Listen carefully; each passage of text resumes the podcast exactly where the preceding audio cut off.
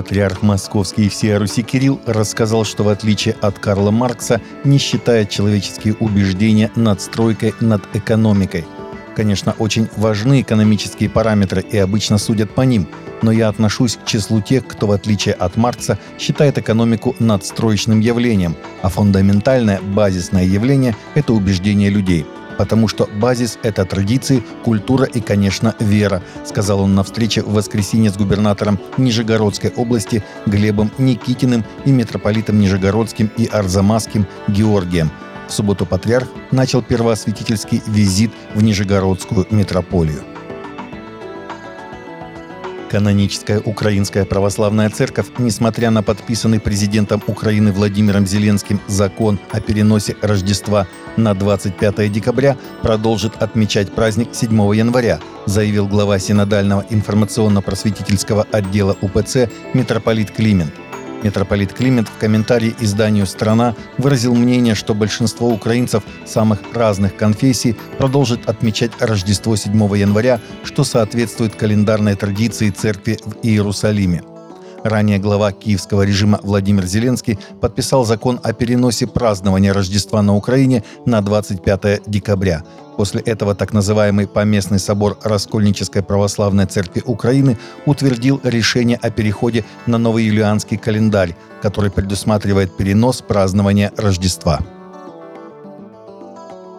Правительство Дании изучит возможность не предоставлять разрешение на проведение общественных собраний в особых ситуациях, когда оскорбляются другие страны, культуры и религии, и когда это может иметь серьезные негативные последствия для безопасности Дании. Об этом говорится в заявлении Кабинета, передает ТАСС правительство Дании изучит возможность вмешательства в особых ситуациях, когда, например, оскорбляются другие страны, культуры и религии, и когда это может иметь серьезные негативные последствия для Дании, не в последнюю очередь в отношении безопасности. Это, конечно, должно быть сделано в рамках конституционно защищенной свободы выражения мнений и таким образом, чтобы это не меняло того факта, что свобода выражения мнений в Дании широко распространена, указано в документе. Согласно новому опросу, вдвое больше американцев верят в небеса и силу молитвы больше, чем в реинкарнацию и астрологию. Опрос, проведенный исследовательским центром по связям с общественностью API Norg, показал, что 72% взрослого населения США говорят, что они верят в силу молитвы, в то время как 69% верят в небеса. Это в два раза больше, чем верящих в реинкарнацию 34% и астрологию тоже 34%. Вера в ангелов 69% также получила поддержку большинства, как и карма 63%. Менее популярны концепции ада 58% и дьявола 56%.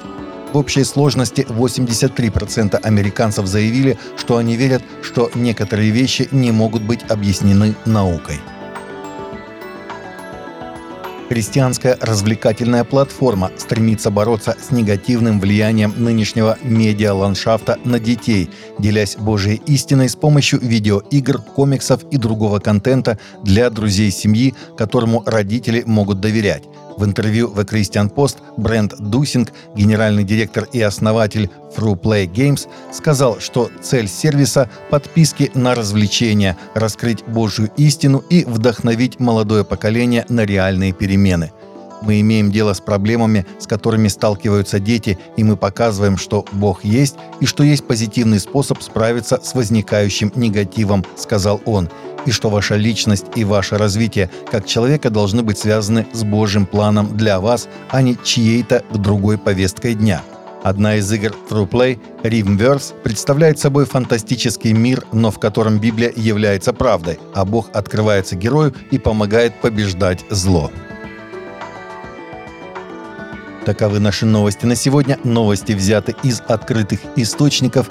Всегда молитесь о полученной информации и молитесь о страждущих.